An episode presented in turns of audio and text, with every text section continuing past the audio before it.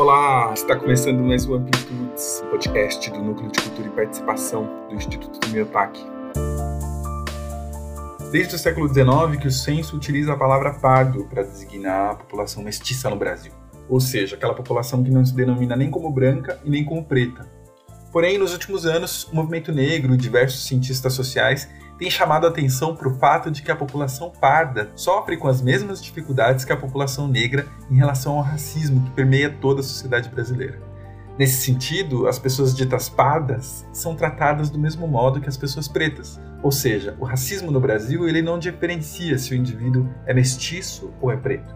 Basta que a pessoa não seja branca para que ela sofra os efeitos do racismo que permeia nossa sociedade.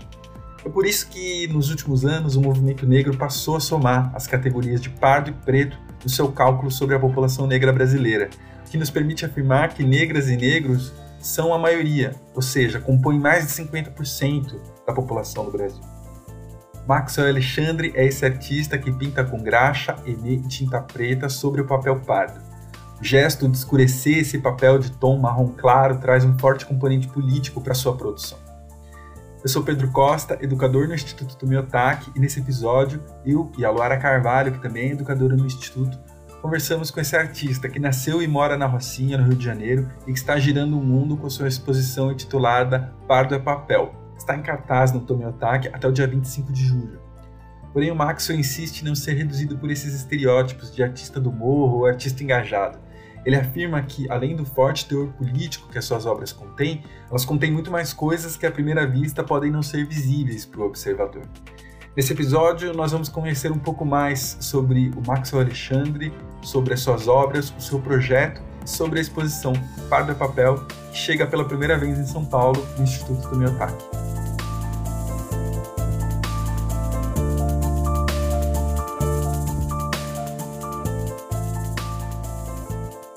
Está na mesa conosco hoje a Luara Carvalho. Dá um oi pro pessoal, Lu. Oi, gente. Boa tarde, boa noite, bom dia. Enfim, depende do horário que você está ouvindo. Valeu, Lu, por aceitar esse convite, estar tá aqui com a gente hoje.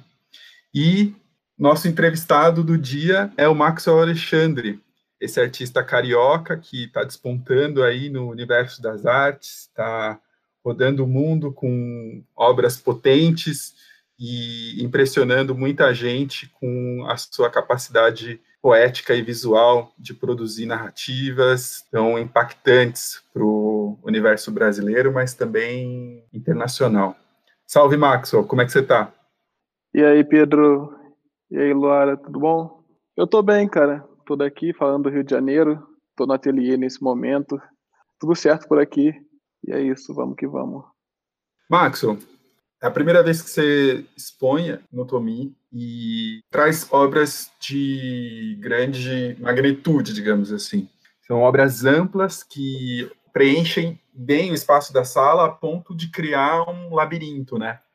Como é que foi para você lidar com esse espaço e o que é que você está trazendo especificamente para São Paulo e para o Tomiotaki? Quer dizer, vir para esse local trouxe um pensamento específico para você? Trouxe um pensamento específico, sim. É, o que acontece é que essa exposição, ela faz parte de um plano que eu tracei bem no início, assim, 2017, 2018, onde eu ainda não era um artista completamente integrado, e daí eu fiz esses painéis que estão viajando agora. E de alguma maneira eu não quando eu, quando eu fiz esse plano, eu não eu não sabia eu não estava pensando na estratégia, por exemplo. Hoje em dia eu sei que o que valoriza um artista no circuito é quais coleções ele ele está, né? Onde ele está expondo, principalmente exposições individuais, né? Onde ele está expondo. E eu, enfim, hoje entendo que exposições e museus são coisas que contam muito ali no currículo do artista, né? Mas quando eu fiz esse plano, eu não sabia dessas questões. Eu só sabia que eu queria estar nos museus, assim. Eu não pensava nem em galeria. Eu falei, pô, é os museus que eu quero, os museus e as fundações que eu quero tomar, que eu quero ocupar. Então, até o tamanho das pinturas, que tem esse tamanho que eu chamo até de bandeira, né? Tem essa conotação mesmo, assim, de você demarcar território. Né? É mais uma vez a afirmação de terreno, assim. É fincar a bandeira e demarcar território. Eu sabia que era isso que eu queria. E eu queria também estreitar esse diálogo, né? Entre esse lugar excludente da arte e o interesse da, da comunidade. E é incrível de como que o meu trabalho e minhas exposições estão conseguindo fazer isso. Eu recebi um comentário de um artista que já tem anos de carreira, um artista muito respeitado, que foi visitar a exposição e um dos comentários dele foi: Eu nunca vi tanta gente diversa visitando uma exposição de arte. Um cara que tem muito tempo de carreira como artista, que está no topo de circuito aqui no Brasil. E esse comentário para mim é muito preciso, assim, de, de, como que eu tracei essa estratégia, de como que ela está dando certo. Assim. A quantidade de marcação que eu tenho no Instagram, assim, das pessoas indo e se identificando, se comovendo, escrevendo e, e movimentando, isso é muito incrível mesmo. Então, a minha estratégia era mais essa, assim, estreitar esse diálogo e fincar essas bandeiras nesses espaços de prestígio, né? Que são os museus. E mais do que de prestígio, é pensar no museu como um lugar que resguarda a memória, né? Que vai salvaguardar, enfim, narrativas e história. Estou falando mais de disputa de narrativa. Por isso que para mim era muito mais interessante do que galeria. Isso eu já tinha noção. E aí, quando eu terminei de fazer os dois painéis que eu vi, isso eu falei, cara, eu tô com material aqui que eu quero colocar isso para circular o mundo. Que, eu, que, que é uma coisa que eu tenho certeza, assim, de qualquer pessoa que, que for no museu e ver a exposição pessoalmente, não tem mais volta. É uma coisa que eu falo com as pessoas que trabalham comigo, eu falo, cara, qualquer agente que chegar lá, assim, no museu e vir essa exposição pessoalmente, pessoalmente, você tem que estar lá no espaço não tem mais volta, não tem como mais desver. Isso eu me garanti, assim. Então era, era uma questão, era, era uma questão de fazer essa essa itinerância, essa itinerância rolar mesmo. E, e quando o Tomi Otaki apareceu como um parceiro, eu falei, pô, maneiro, já conheci o espaço, já tinha visitado o espaço. Chegar com uma individual em São Paulo, numa instituição desse porte, é, fazia parte da estratégia, né? E tá rolando. Massa. E essa coisa que você falou de ver pessoalmente é real mesmo, assim. Acho que uma coisa é conhecer suas obras pelas imagens da internet, né, do Instagram, mas quando a gente entra assim, acho que a exposição ela tem um vigor, sabe? Ela tem uma sim, sim. vou dizer até uma juventude assim, mas no sentido de frescor assim, acho que tem muito tem muita energia, é tem, muito fresco, parece né? que é um é, foi feito com muito gás, assim. E aí, se chegar no final da exposição, sem querer dar o um spoiler, mas já dando um pouquinho, tem, assim, um, uma piscina e tem um dourado ali, que é bem especial até. Uhum. Como é que uhum. foi esse, a construção desse percurso, saca, para chegar nesse lugar? É, tu falou a palavra percurso, e é exatamente isso, assim. Uma das coisas que mais me interessa em exposição, e Parler Papel é, consegue impossibilitar isso numa potência muito elevada. E o lance de, de ser pessoalmente é porque tem essa coisa, né? Tipo, o trabalho de arte é sempre melhor quando você vê pessoalmente, isso é óbvio. Mas se fosse, se fosse pinturas, o fato do painel ter essa escala faraônica e ser papel, né? E, enfim, no caso é papel que estão suspensos, então tem um caráter instalativo. Isso faz com que a presença no espaço ela seja imprescindível para que você tenha a experiência da obra mesmo. E quando você entra no espaço, você pode certificar que não é um não é uma exposição sobre pintura. Existe uma questão ali de pensamento de espaço, né? Então você tem os papéis cortando o espaço, criando salas dentro de sala. É muito sobre ar, é muito sobre som, por exemplo, tem o movimento do papel, tem toda a fragilidade do papel também, cada amassado, cada rasgo, a transparência do papel. Você vê que tem obras aí que parece que vai cair, tudo tem uma precariedade nos materiais mesmo, que, que a soma dessas coisas que eu estou falando aqui, elas fazem parte da semântica, né, dessa série. E essas coisas elas só podem ser experienciadas presencialmente mesmo, né. E isso faz com que a série Par de Papel não seja ela exija muito mais uma presença física do, do, que eu acho que qualquer outra exposição de pintura, né, onde as pinturas estão ali no chassi ou na moldura. E eu até fiz um, uns posts no Instagram falando pra rapaziada, falando, cara, aproveita para ir na exposição agora, porque daqui a tantos anos é, essas obras virar, vão virar o, o, bicho da Lydia Clark, tá ligado? Que é uma obra que foi feita para experienciar ali tocando com as mãos e tal, e que hoje ela, ela é sempre apresentada numa vitrine. E daqui a, sei lá, talvez daqui a 10 anos, esses painéis, por, por ser muito frágeis, eles acho que vai, vai ter uma dificuldade no empréstimo das obras, por exemplo. Mas uma outra questão é que essas obras já não vão ser mais suspensas, né, no meio da sala onde qualquer acidente coloque em risco a, a, a vida da obra, né? Então, essa experiência, da forma como eu pensei, ela só vai ser possível nos próximos anos. Então, também tem uma coisa aí de eu conseguir correr o mais rápido possível para conseguir mostrar esses trabalhos, até porque a, ma a, maioria dos trabalhos não são meus, né?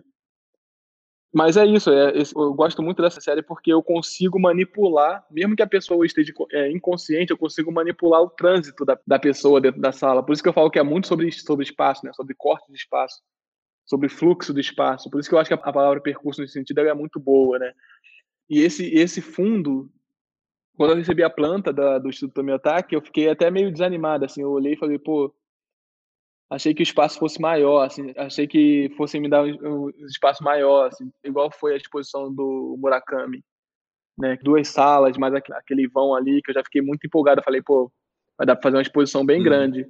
Só que ao mesmo tempo, quando o espaço expositivo é menor, eu acho que uma das tipografias que eu mais gosto, por exemplo, foi a exposição da David Zuane, que eu fiz em Londres.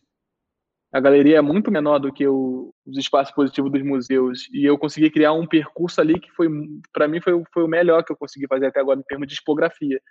E pensar em tipografia, para mim, é uma coisa fundamental na minha prática. E no Tomio Otaki, quando eu vi aquela, aquele círculo no fundo, eu olhei e falei, pô, difícil trabalhar com isso. Mas aí eu comecei, a gente começou a trabalhar aqui, eu e minha equipe, na, na tipografia, e a gente logo nos primeiros momentos a gente já viu que, que ia dar bom, assim, que ia ser poderoso também em termos de tipografia. E aí acaba que as tipografias, elas são sempre as últimas, eu sempre fico achando as últimas melhores, assim. Iberê Camargo eu achei, achei, fiquei muito, muito satisfeito. Chegou em Tomiotaki, por mais que no primeiro momento tenha sido de frustração, eu acho que essa parte da sala no final, que é uma parte mais circular, ela me fez pensar uma coisa muito, muito específica mesmo, né? Que foi essas pinturas, esses painéis dourados que eu fiz. Normalmente são os painéis que eu uso para performance de par de papel, né? Que é com, com os rappers, né? Performando as músicas na, na frente. Então eu queria criar também uma coisa uhum. quase que religiosa mesmo. No Macleon também tinha feito alguma uma, a exposição era muito religiosa, porque tinha no, no caso ali tinha a luz entrando e também tinha a piscina. E Iberê eu não consegui botar piscina. Então, acho que fazer é, sempre que eu consigo trazer luz natural de fora, como eu consegui no mar também, e água, para mim é, são elementos importantes, né? Porque você tem o dourado, você tem a questão da luz que é tratada pictoricamente, mas quando você tem luz natural e esse elemento que é a água, aí eu acho que acho que são acho que são elementos muito saborosos mesmo, né, para trabalhar em termos de composição. E aí quando você tem uma sala que no, que no final ela não é cúbica, né? Ela tem uma, uma parte aí que é uhum. circular, é, no final das contas para mim foi muito interessante trabalhar com isso, né? E criar uma coisa específica, que foi esse painéis dourado e por final ainda conseguir trazer a água de novo, né? Instalar a piscina. Eu tinha uma curiosidade específica, tenho ainda, na verdade. e acho que é, ela dialoga um pouco com essa questão que você falou agora, né? Da piscina e dessa, desse elemento água aí, né? A gente estava te acompanhando pelas redes sociais e vimos toda essa movimentação sua atrás da piscina Capri, né? Uhum. É, achei, achei uma iniciativa bem é, bacana, assim, de você. É, criou uma mobilização, né? Tinha Sim, pessoas no Twitter, no Instagram, todo mundo atrás dessa piscina, enfim e você acabou passando a meta que você tinha de piscinas, enfim. E aí a curiosidade que ficou foi justamente qual que é o próximo projeto aí é, que você vai usar tantas piscinas, assim. enfim, a gente ficou com essa, com essa dúvida, com essa curiosidade. Não sei se você pode dizer já, ou enfim. Acho que eu consigo falar de coisas que estão em volta, assim. É porque, na real, eu, eu penso, eu tinha pensado em fazer uma instalação para alguma Bienal. É, e na real tem essa ideia desde 2018 assim, de, de fazer um pavilhão cheio de piscinas assim, de diversos formatos, é, diversos estados de conservação. E eu cheguei até a orçar isso, assim, tipo, de produzir as piscinas, porque o que acontece é que as piscinas Capri, ela saiu de circulação, não é, não é mais fabricada. Então eu cheguei a, a tentar fazer um corre de produzir tudo de novo. E era bastante caro, assim, porque tu tinha que produzir os rolos, era um, era um corre bem chatinho, assim, de fazer. E aí eu pensei em, em, tocar isso quando eu tivesse algum diálogo com alguma instituição que pudesse comissionar esse trabalho. E aí o trabalho ficou meio engavetado. Para além disso, a piscina cap, por ser um, um dos motivos principais da minha obra, esses padrões, né? Enfim, tudo que isso é, remete e tem como memória, eu sabia que eu precisava ter mais matéria-prima mesmo, né? Tipo, ter mais piscina, mais lona à disposição, até porque a lona da capa eu uso ela como suporte de pintura, por exemplo. Eu tenho vários trabalhos que eles são a mímese dessa lona, né? Ou seja, é a pintura da, dos padrões da Capri em tela, fica bem parecido, tem gente que até confunde, tem gente que acha que é a lona, mas tem esse aspecto mais poroso, mais rústico, mais de trama mesmo, que é da que é um resultado que eu gosto bastante. Mas ter matéria-prima disso para mim é interessante, assim, para a vida, né? Eu, eu, posso fazer obras com essas lonas da Capri, enfim, infinitas para da vida. Mas a princípio eu tinha pensado nesse, nesse pavilhão, assim, com várias piscinas mesmo. E aí esse ano eu tenho algumas obras também que elas passam para o tridimensional, né? Então é usar a piscina quase como uma escultura, né? Ou, ou quase como uma uma instalação, né? Onde você tem uma pintura, mas você também tem também um objeto tridimensional no trabalho. E eu tenho alguns trabalhos nesse sentido também. Só que eu tinha poucas piscinas e eu estava dois anos tentando resgatar essas piscinas e não conseguia, assim, fazendo anúncio no Instagram é, semanalmente, colando lambe na rua com aviso, né, de busca dessas piscinas. Eu sempre conseguia uma ou outra. E aí esse ano eu, durante a montagem do Tomiotaque até, eu tive essa ideia assim de oferecer uma recompensa meio maluca, assim, né? Tipo, eu tava oferecendo mil reais por piscina, mais mil reais para quem falasse onde tem a piscina, por intermediário. E aí eu acho que essa comoção também ela não foi uma comoção de graça, né? A gente sabe disso, mas quando a gente vai testar na prática, de fato, dinheiro é uma parada, né? Quando você coloca uma quantidade de dinheiro ali nesse momento ainda né, de crise, de pandemia, de enfim, de falta de recurso, isso gerou uma mobilização mano, que eu, eu sabia que isso ia funcionar, mas eu não sabia que ia tomar a proporção que tomou, assim. Era todo dia tinha fila aqui na porta do meu estúdio de pessoas trazendo piscina, assim. Às vezes uma única pessoa trazia 10 piscinas, 11 piscinas. Teve um, uma pessoa que trouxe 11 rolos de 100 metros de lona, que para mim isso é um material muito valioso, muito raro, assim, porque é isso, 11 metros de lona, eu posso fazer tela com isso, eu posso fazer um monte de coisa com isso, assim. E isso rolou agora, assim. Foi uma coisa bem doida, assim, porque rolou essa comoção, que mexe com várias outras coisas, né? Mexe com umas energias até perigosas mesmo, né? Mexe com expectativa, ambição, frustração. Foi uma coisa bem de se expor também, né? Você está se expondo ali, é... enfim, mexe com muita coisa mesmo, mas que, enfim, quando eu estava fazendo algumas descrições lá atrás no início da entrevista, eu acho que, que eu falo que desde pequeno eu tenho essa postura de ficar testando as coisas. Hoje, enquanto um artista, enfim, integrado, legitimado, tá ligado? Que tem algum tipo de prestígio e poder, por exemplo, não é porque eu, eu conquistei essas coisas que eu vou deixar de testar e de colocar as coisas à, prova, né? Então, tipo, sei lá, tem, tem um monte de gente falando, pô, tá viajando, não faz isso, muito dinheiro, tá se expondo, que não sei o que, não, não ou sei lá, tá mexendo com a expectativa das pessoas, ou isso é perigoso, né? E a minha postura continua, eu, eu, eu, eu sei que essas questões existem, mas eu acho que a questão laboratorial é, é uma parada mesmo, né? É, não sei, eu, eu, hoje a gente estava conversando aqui na TV, sobre, por exemplo, sobre o Elon Musk, que é um cara que, sei lá, eu sou muito ambicioso, né? Então, tipo, eu olho muito para os artistas blue chip, né? Que tem, sei lá, Jeff Koons, é um cara que tem uma operação gigante. O Demian também, que é um cara que tem uma operação muito grande. O Kiefer, né? O Kiefer, pô, eu tava vendo um documentário dele que ele tem uns terrenos muito mega, onde ele cria pavilhões para receber uma obra. Isso é muito ambicioso, sacou? Tipo, o cara tem um, uma cidade que ele vai criando, uma cidade que é para contemplar e abarcar a obra dele. Para mim, esse é um dos ápices assim, da ambição enquanto artista Só que mesmo quando eu penso no Kiefer, por exemplo, que é um artista que consegue movimentar coisas grandiosas e é onde eu miro de expandir a operação, mesmo o Kiefer sendo tão grande, quando eu olho a operação do Bispo Macedo, por exemplo, aí eu acho que, tipo, talvez o Bispo Macedo seja um dos maiores artistas contemporâneos que a gente tem, tá ligado? É um cara que, sei lá, se você for. É um cara que, que, que vai mexer que vai mexer com narrativas, que vai. Entender? O cara que mais vai, vai friccionar o mundo real. Óbvio que eu acho que ele não tem consciência de que o que ele está fazendo pode ser visto como arte. Mas é um cara que, tipo, arrasta multidões, convence, manipula. Sei lá, o cara fez o aquele templo lá, né? Templo de Salomão, né?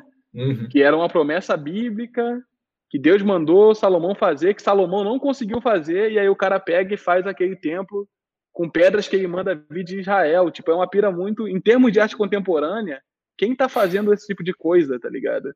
Aí tu pega o Elon Musk que tá tipo, ah, agora qualquer um pode mandar um foguete pro espaço. Sei lá, para mim esses caras são, são os caras que estão. O difícil é que eles estão fazendo isso sem uma consciência artística.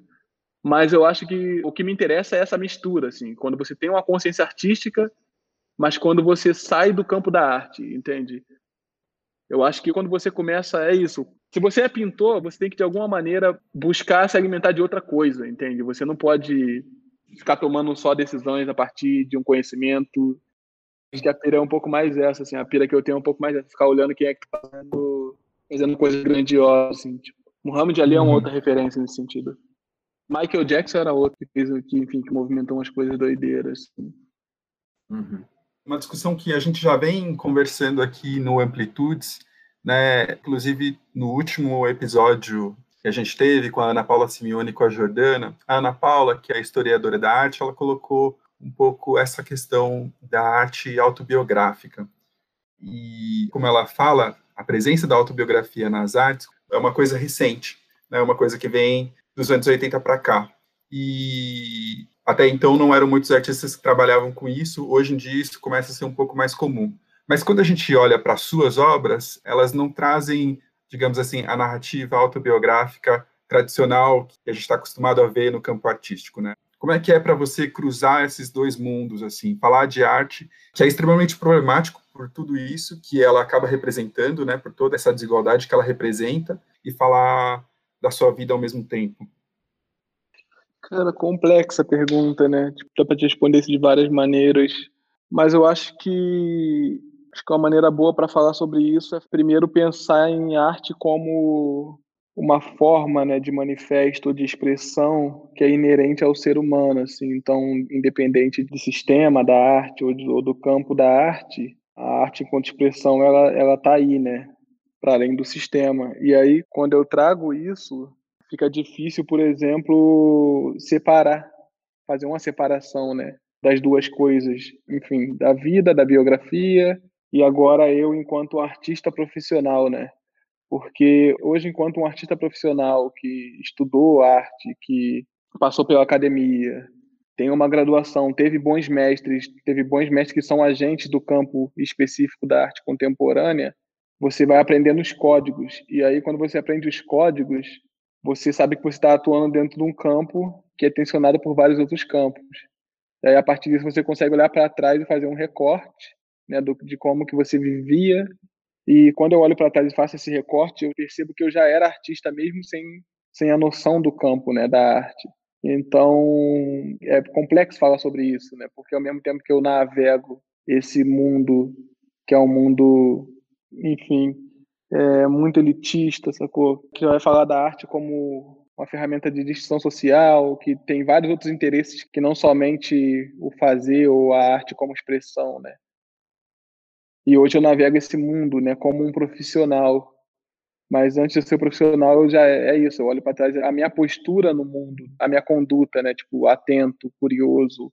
Então é difícil responder com precisão porque uma coisa entra na outra mesmo.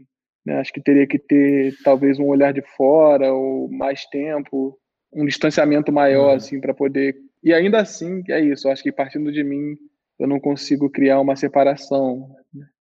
E aí foi natural assim para você, porque aparecem alguns elementos que são bem autobiográficos, né? Então tem uma imagem de uma criança montada num cavalinho de brinquedo, que depois isso remete a uma fotografia sua, que você coloca isso como questões relativas à sua infância.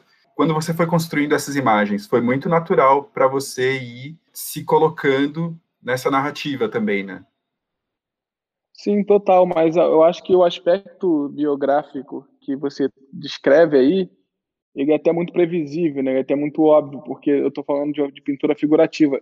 Talvez tenha uma questão aí de geração, né? A gente fala que vive uma geração que é uma geração talvez mais egocêntrica, né? Do espelho ali, de estar tá olhando para si o tempo inteiro, porque para mim parece quase impossível assim você não conseguir se colocar e aí, quando eu falo que é meio óbvio nesse sentido, é porque no caso dos trabalhos que estão no mundo, né, tipo, no mundo que eu falo no mundo de fato, assim, os trabalhos mais conhecidos, eles são figurativos. E aí é isso. A figuração ela entrega coisa, né? Mas uhum. quando eu estava trabalhando com pintura abstrata, ainda era autobiográfico, entende? Então, eu acho que eu sempre trabalho a partir da minha biografia mesmo. Porque eu acho que um dos privilégios do artista, um dos prestígios do artista é você conseguir gerar objetos ou narrativas ou, enfim, produtos que marcam a tua passagem no mundo. Porque isso podem ser objetos que podem servir para estudos sociológicos ou antropológicos no futuro, né, para terceiros ou para entender alguns aspectos sociais, enfim, a partir de um recorte, mas eu, quando eu falo do prestígio do artista, eu falo até de um ponto de vista muito pessoal, porque se você não anota a sua passagem, não sei, parece que as coisas não não têm firmeza. Tipo, acontece alguma coisa na tua vida e você gera alguma coisa a partir disso, e isso marca aquele momento pelo qual você passou. E aí eu acho que o artista está fazendo isso o tempo inteiro. Por isso que eu acho que a questão de ser autobiográfico não necessariamente tem a ver, enfim, tem que ter relação com a figuração. Entende? Se as minhas pinturas não fossem figurativas e eu trabalhasse só com tijolo e graxa, ainda assim seria uma obra autobiográfica, porque eu acho que não tem como eu fugir de mim mesmo, entende? Eu acho que isso é muito marcado na nossa geração, por exemplo. Quer dizer, criar memórias, né? Marcar essas memórias, expressar elas com objetos, com arte, com expressão. É, porque o, o ser humano comum, vou colocar muito entre aspas comum, ele tá vivendo a vida, né? Tipo, e o artista tem essa coisa de ficar deixando pequenos fósseis, né? Tipo, pequenas anotações, pequenos objetos, né? Que eu acho que isso ajuda você a se entender no mundo, assim, para onde você está indo, por onde você já passou, e acaba que essas anotações elas se tornam coisas que têm interesse coletivo, né? Até para se entender às vezes. Às vezes o outro faz uma marcação sobre ela que, enfim, que um terceiro olha para aquilo e, e, se entende. É, eu ia fazer um comentário sobre isso que o Maxwell está falando. Não sei necessariamente se é uma pergunta, mas eu escuto você falando sobre essa questão de não conseguir fazer uma obra que não seja autobiográfica. E eu acho que faz muito sentido ouvir isso e pensar na sua trajetória anterior, assim, você falou que a maior parte dos trabalhos que são mais conhecidos são esses que você está desenvolvendo a figuração, né? Mas eu fico pensando naquela série que você anda de patins, né? Você é uma pessoa que anda de patins e você está fazendo é, a sua anotação no mundo a partir desse seu andar, né? Então, Sim, de alguma total. forma, acho que é, quando você estava falando isso, me veio essa série na cabeça. Ela é, é. abstrata, é... mas ao mesmo tempo ela é você, né? Uhum. É, inclusive o nome da série, eu gosto muito desse nome, que é Afirmações de Terreno. E aí é isso, tipo, eu estou fazendo cartas de lugares por onde eu estou andando de patins e eu estou marcando, estou descrevendo aquele lugar por onde eu estou passando com patins numa tela, né, num canvas, né, ou num, em qualquer outro tipo de suporte. Só que essas marcações elas são risco das rodas do, do patins, então na real você não tem como ler aquilo, aquilo acaba virando uma convenção própria, né, mas para uma cartografia que eu estou gerando que não precisa funcionar, porque é uma cartografia artística, onde o parâmetro é outro, né? O parâmetro não é a localização, mas talvez seja a contemplação estética, por exemplo. E aí tem esse lance da repetição do gesto, e que mais uma vez afirma esse lugar de você ficar anotando, né? É um trabalho quase como eu acabei de escrever um texto que fala muito sobre isso. O fato de eu não me sentir no momento presente, assim. Tipo, no momento presente para mim é sempre um momento de suspensão eu me sinto o tempo inteiro olhando de cima, assim, com um bloquinho de notas, tomando nota das coisas que estão tá acontecendo. E aí, essa tomada de nota das coisas que estão acontecendo são justamente para que eu tenha sabor daqui a alguns minutos. Ou seja, eu estou sempre vivendo das memórias que eu anotei, assim, ou sempre vivendo no oposto, né? Que é tipo no estado de, de ansiedade, que é tipo olhando para frente, tentando planejar o futuro e anotando as memórias. Assim, o, o presente para mim ele não tem tanto sabor, assim, eu, eu me sinto muito aéreo mesmo. É interessante isso que você trouxe, porque por mais que você diga que no presente você está sempre muito aéreo, eu tenho a impressão, por já ter te ouvido falar em outros lugares, que você é muito atento ao presente, né? Você é muito atento ao tudo que está à sua volta, aos materiais que estão ali disponíveis, né?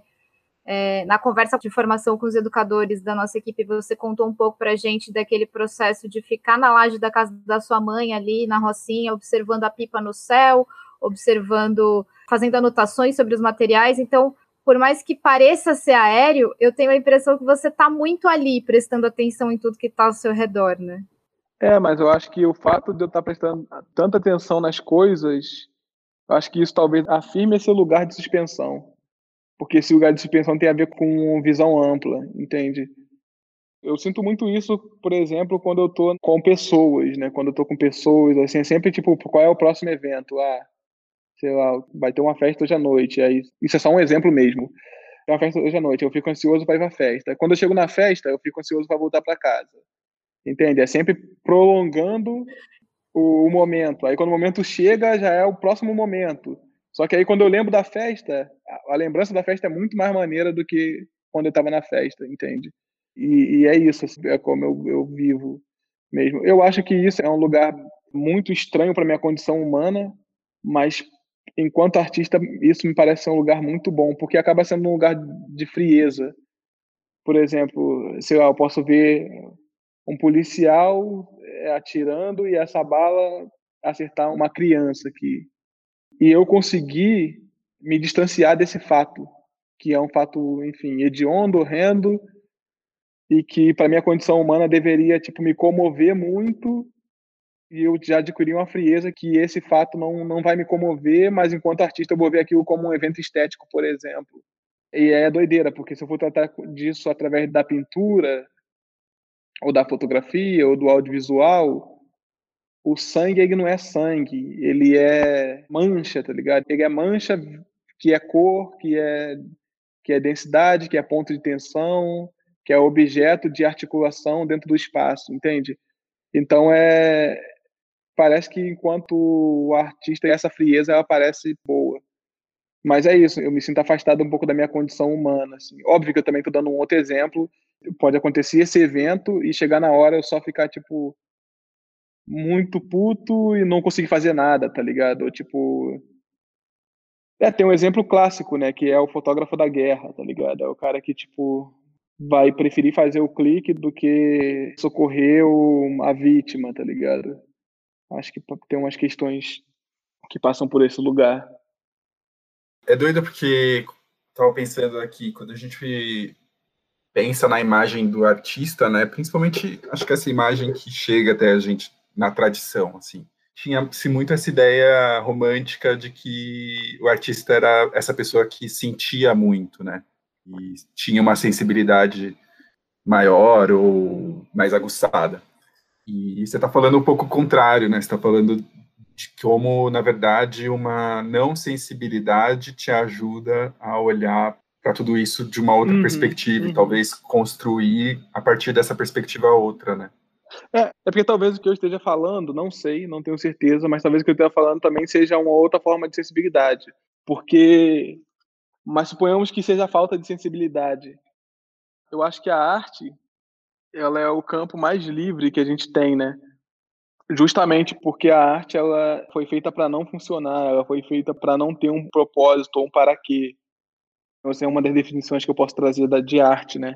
E óbvio que vai ter outras correntes que vai falar que a arte ela tem que ser uma ferramenta para mudar o mundo, uma ferramenta de emancipação, uma ferramenta de justiça. E eu trabalho nessa direção também, mas eu gosto, eu me sinto muito mais inclinado para trabalhar com a arte como uma ferramenta de dúvida, e aí eu gosto muito de uma passagem. Quando eu falo de passagem, eu estou falando, eu, eu, acho que é bom explicar isso. Quando, quando eu falo de passagem, eu estou falando de um de reflexões e de anotações de escrita de um evangelho próprio que eu venho que eu venho construindo. E uma das passagens que eu escrevi é que o lugar do artista é, é em cima do muro, né?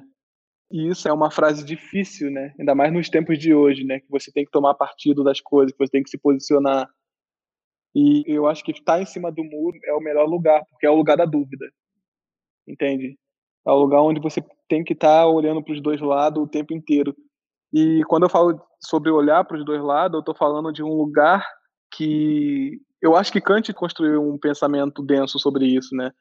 A crítica da estética livre, né, de, de Kant, eu acho que navegava por essas ideias, que é construir um lugar onde a estética esteja livre da moral, da ética, tá ligado, e da política. Então, se você começa a politizar as coisas, se você começa em algum lugar para a potência artística, você tem que abandonar esses acordos, né? Esses acordos sociais, esses acordos éticos e, e políticos.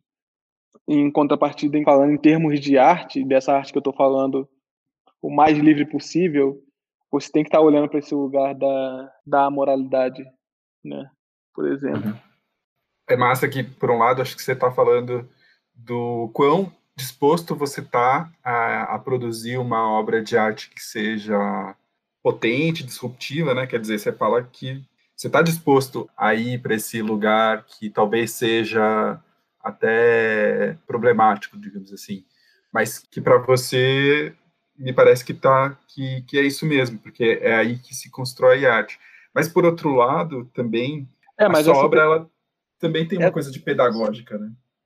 Sim, então, mas é, tem essa coisa pedagógica, mas eu acho que essa é a camada que a galera vai pegar logo, entendeu? Meu trabalho, ele é um trabalho muito político. Quando eu falo meu trabalho, eu tô falando do trabalho que a galera conhece, que é isso. Eu, existe uma densidade, enfim, no meu corpo de trabalho que as pessoas não conhecem, né?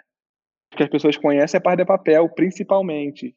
Ou, enfim, depois reprovado, que são as séries figurativas, que foi onde o meu trabalho apareceu para o mundo, enfim e que tem a ver com um momento onde o mundo está, enfim, está buscando ouvir coisas que vêm desse lugar, tem todo um momento de mundo propício para isso. E aí eu acho que também, eu acho que tipo, como as pessoas não estão não tão exercitando de maneira geral, estou falando de uma maneira geral, isso que eu falei aqui agora, né? Eu acho que a tendência é que a galera se emocione com a primeira camada do trabalho, que é aquilo que está aparente, né? E óbvio que isso é muito importante, não tem como. E é um passo de cada vez mesmo. Mas são poucas pessoas que vão compartilhar do que eu estou falando aqui, né? Do que eu, desse discurso que eu acabei de, de, fazer, que também vai estar no meu trabalho, que também vai estar em par de papel, por incrível que pareça. Mas honestamente eu acho que são camadas que as pessoas não, não acessam, né? E eu não estou nem falando, tipo, eu tô falando, eu tô falando dos especialistas mesmo, tá ligado? Tô falando dos agentes que são especialistas mesmo. Uhum. E aí, você acha que o mundo das artes, assim, sendo esse mundo que é isso, né? Acho que a gente já colocou aqui que é eurocêntrico em uma série de lugares, que é excludente. Esse lugar, ele tá pronto para te receber, ele tá, ele consegue te entender. Você sente isso quando você está circulando vários espaços de arte agora, não só no Brasil, mas fora do Brasil, na Europa é, e você sente que você está conseguindo ser compreendido e que a sua mensagem está sendo entendida a fundo, ou você sente que ainda tem uma distância entre o que você quer dizer e como esse universo das artes está te recebendo? Digamos? Cara, eu, eu acho que tem uma distância muito, muito grande, tá ligado? Mas é uma coisa que. Não vou nem falar sobre, sobre pretensão, assim, porque não sei nem se tenho pretensão de que eu seja compreendido nesse lugar, porque também eu acho que é um lugar difícil mesmo, assim, de navegar por. E existe esse fator da arte esse lugar da distinção social ou da mega glamorização que atrapalha muito, porque a maioria das pessoas que estão pela arte, elas estão muito seduzidas com o que está em volta né, da arte. Entende? É difícil você encontrar alguém que está comprometido com a pesquisa, com o campo é muito sobre a glamorização mesmo, assim, sobre a foto na vernissagem, sobre o poder, tá ligado? Das relações. E aí, dentro disso, é só superficialidade mesmo, sacou? Ninguém tá muito interessado no que tu tá dizendo, né? Você pode ver que os comentários são sempre, nossa, muito bonito, tá ligado? Que são sempre as primeiras camadas, que são importantes. eu acho que assim, quando você me faz essa pergunta, eu acho que eu estou conseguindo veicular um trabalho que tem várias mensagens e várias camadas que em vários pontos elas são absorvidas e eu fico muito satisfeito por isso, porque eu acho que de fato eu estou articulando coisas que são muito relevantes, né, para o campo e que vai para além do campo, o que me deixa mais satisfeito ainda. Mas as questões mais densas mesmo, mais profundas, elas não não chegam, tá ligado?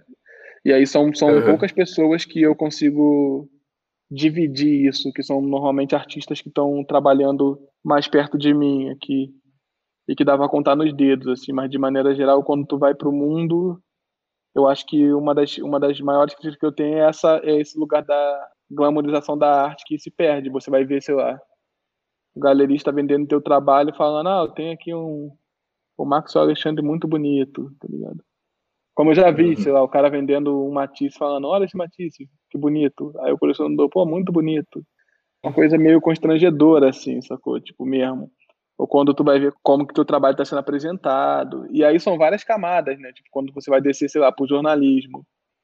Uhum. Tu vai uhum. dar entrevista, e aí vai depender de cada mídia, né? Quando é televisão aberta, a coisa é sempre muito sensacionalista, ou sempre muito mastigado eu sei lá, já tive matéria no RJTV que o cara saiu do meu estúdio sem, sem a matéria, assim, tipo, ele chegou lá e falou, ah, gente quer pegar umas imagens tua andando aqui, eu falei, cara, não vou gravar fora do ateliê. Ah, não sei o que, sei que vai fazer uma pergunta, aí tu vai dando as respostas que são mais a real, assim, a resposta não serve, então, tipo, tu não, tu não tem o headline, tu não tem a matéria, porque o cara fica tentando te tirar tudo aquilo que vai vender e tu, e tu fica, tipo, naquele embate. Aí o cara, ah, então pega o pincel, é, finge que tá pintando aí. Eu falei, mano, Nossa. eu não tô pintando, tá ligado? Eu não tô pintando. Pega o pincel aí pra gente fazer mais, pô, mano, eu não tô pintando, tá ligado? E uhum. só que é isso, que é o que vende. Hoje, por exemplo, eu tava vindo uh, pro trabalho e aí tinha uma professora de dança fazendo uma matéria na passarela da Rocinha, provavelmente sobre dança, e aí tinha umas bailarinas atrás dela dançando assim, enquanto ela falava. É isso, sacou? Tipo, mas é o que vai comover, né? Eu acho que no seu caso deve ter muito essa, esse estereótipo do pintor da Rocinha, né? Deve estar. Tá, Completamente. Deve... Isso o tempo inteiro. Isso o tempo inteiro. Como é que você lida com inteiro. isso, assim? Tipo, você está tentando romper com isso ou você está deixando de boa? Cara, eu tento. Eu sou muito cuidadoso com as narrativas, assim, né? Eu tento ter muito controle de tudo que eu estou fazendo. E aí, no início, é, foi bem difícil. Agora eu tô, tô, um pouco mais acostumado. Eu comecei a ler um livro do Andy Warhol e o Wendell é muito parecido comigo, assim, só que eu tipo, me vi muito, assim. E ele falava a mesma parada, essa parada que eu tô falando, ele falava isso, ele falava, pô, eu fico desacreditado de saber que a gente é representado por umas pessoas que não sabem o que estão fazendo, assim, tipo, pessoas que não entendem, são tão ruins no que fazem. Ele tava fazendo uma crítica ao campo de arte, tipo, o galerista, o crítico, o curador. Ele fala, cara, é, tipo, é inacreditável que são essas pessoas que trabalham com a gente, assim, tá ligado? As pessoas não, definitivamente, não estão na discussão, sacou? Tipo, vai estar tá vendendo arte como qualquer outro tipo de venda, assim, tá ligado? Entende? E ele falava isso. E a outra coisa que ele falava, no livro ele fala que ele se, diver, que ele se divertia com isso. E depois que eu li isso, eu comecei a falar, pô, talvez seja esse caminho, assim. Levar um pouco mais, tipo, parar de se preocupar tanto com isso que ele dizia: ah, se eu falo para o jornalista que daqui a 15 anos, 20 anos, todo mundo vai ter 15 minutos de fama, ele vai escrever que daqui a 10 minutos todo mundo vai ser famoso daqui a, enfim, daqui a 15 anos, sei lá. Uhum. tipo, sacou? Tipo, é uma informação completamente deturpada. Isso acontece o tempo uhum. inteiro, assim. E, e, mais uma vez nesse lugar, assim, as pessoas já te perguntam esperando uma resposta, então elas não estão nem preocupadas em te ouvir, sacou? Tipo, elas já estão muito condicionadas é, não, eu fiquei pensando nisso, assim, que, o, que, o, que você estava falando sobre as pessoas já virem com perguntar para você esperando uma resposta, né? Porque Sim. eu fico pensando que acho que no campo da arte, de maneira geral, é, tem alguns discursos, algumas narrativas que estão ganhando importância agora, né? Essa, esse pensamento mais ligado às, às questões decoloniais, né? Pensar a negritude e tudo mais. E aí eu fico pensando que se você vem, você como artista, um artista negro da Rocinha, vem trazendo outras questões, as pessoas falam, não, mas espera, você tinha que estar tá falando, porque né, exatamente. já está definido que você exatamente, tinha que estar tá falando. Exatamente. É...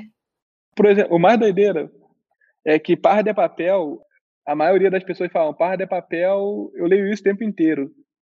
É, exposição sobre o cotidiano da Rocinha. Usou a palavra cotidiano, já desconsidera, assim, por exemplo que eu acho que já cai no, no, coisa do condicionamento, assim, o artista que pinta o cotidiano, tipo, tu vai escrever isso, tá ligado? Tipo, e ninguém se questiona, assim, nos, nos nesses moldes que já estão tão estabelecidos que parece só uma repetição vazia mesmo.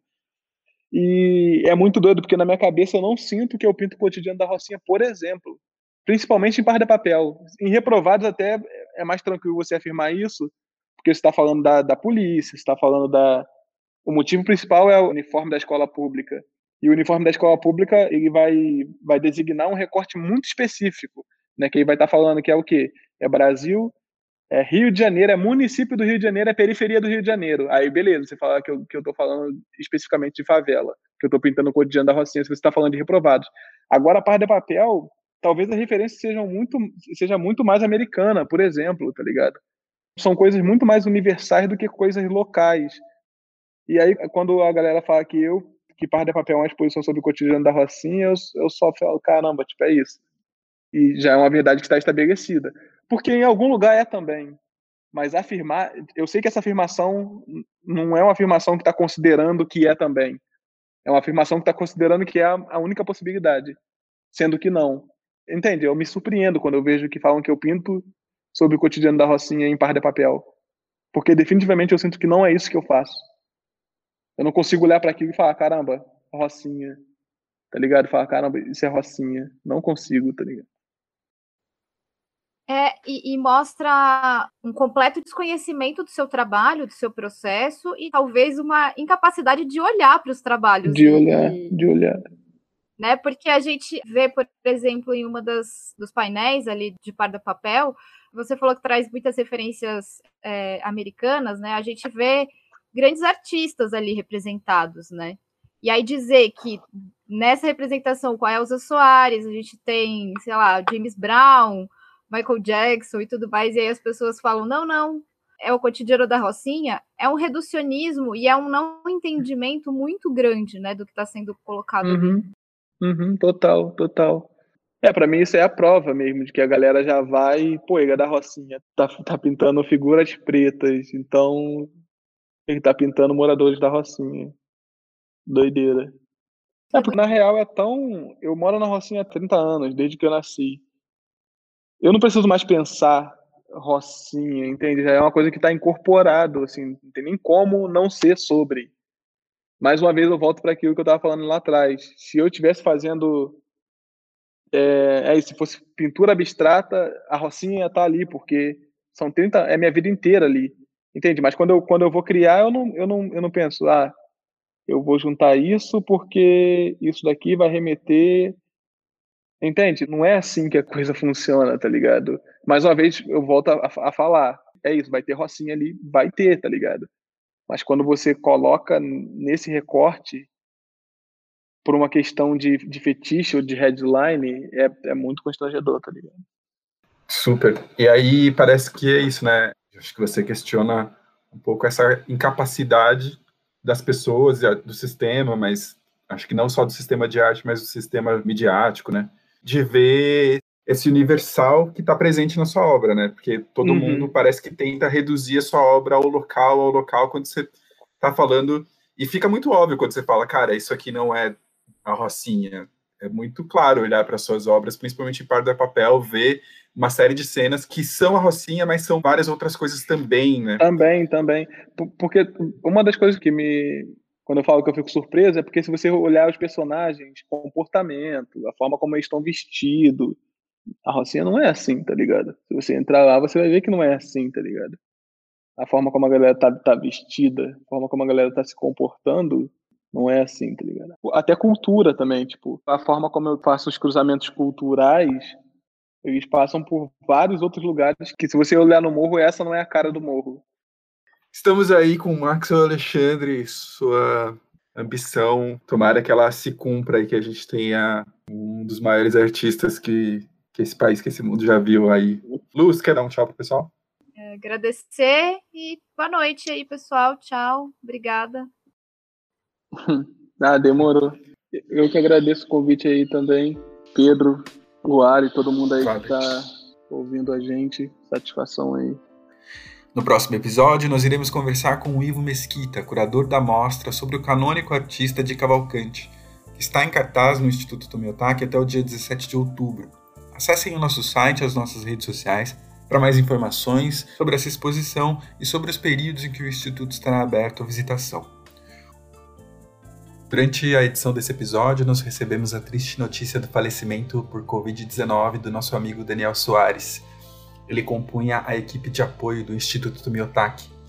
Marido e pai dedicado à esposa e à filha, o Daniel foi uma pessoa muito gentil, sempre divertida e disposta a ajudar.